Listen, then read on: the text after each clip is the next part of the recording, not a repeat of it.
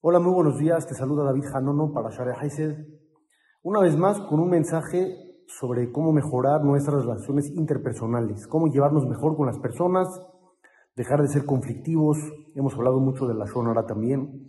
Y en esta ocasión el siguiente mensaje. Decimos en la tefilá, en el rezo de la mañana todos los días. Talmideja Hamim, Marvim, Shalom Baolam. Las personas que estudian Torah aumentan la paz en el mundo. ¿Por qué? ¿Qué relación tendría el estudio de la Torah con la paz en el mundo? Una de las explicaciones nos dice, cuando uno estudia Torah, conoce sus obligaciones, conoce la grandeza de Dios y hace un balance, una relación entre ambas cosas, una comparación.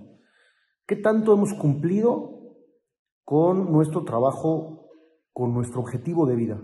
Dios es lo máximo, es Melech Malgea Melachim, es el rey de los reyes reconoces su grandeza y al mismo tiempo te das cuenta de tu inferioridad, te das cuenta de que tu trabajo, por más que hayas tratado de hacer, ha sido insuficiente. ¿Por qué? Porque nadie puede uno decir, nunca puede uno decir, he cumplido, he hecho todo lo que podía hacer, he explotado todo mi potencial. Es muy complicado.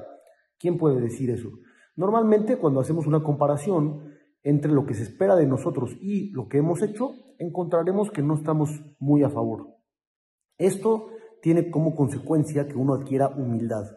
Al reconocer nuestras fallas y errores, nos hacemos más humildes.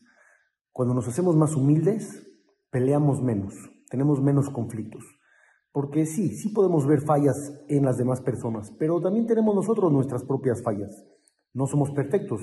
El otro comete sus errores y nosotros los nuestros. Entonces, ¿quiénes somos para juzgar? Eso trae shalom, trae paz. Entre más estudia uno Torah, más se da uno cuenta de lo inferior que es. Y eso es una clave para adquirir humildad y al mismo tiempo tener shalom. Te saluda David Januno para Shere Heiser, que tengas un excelente día, Bezrat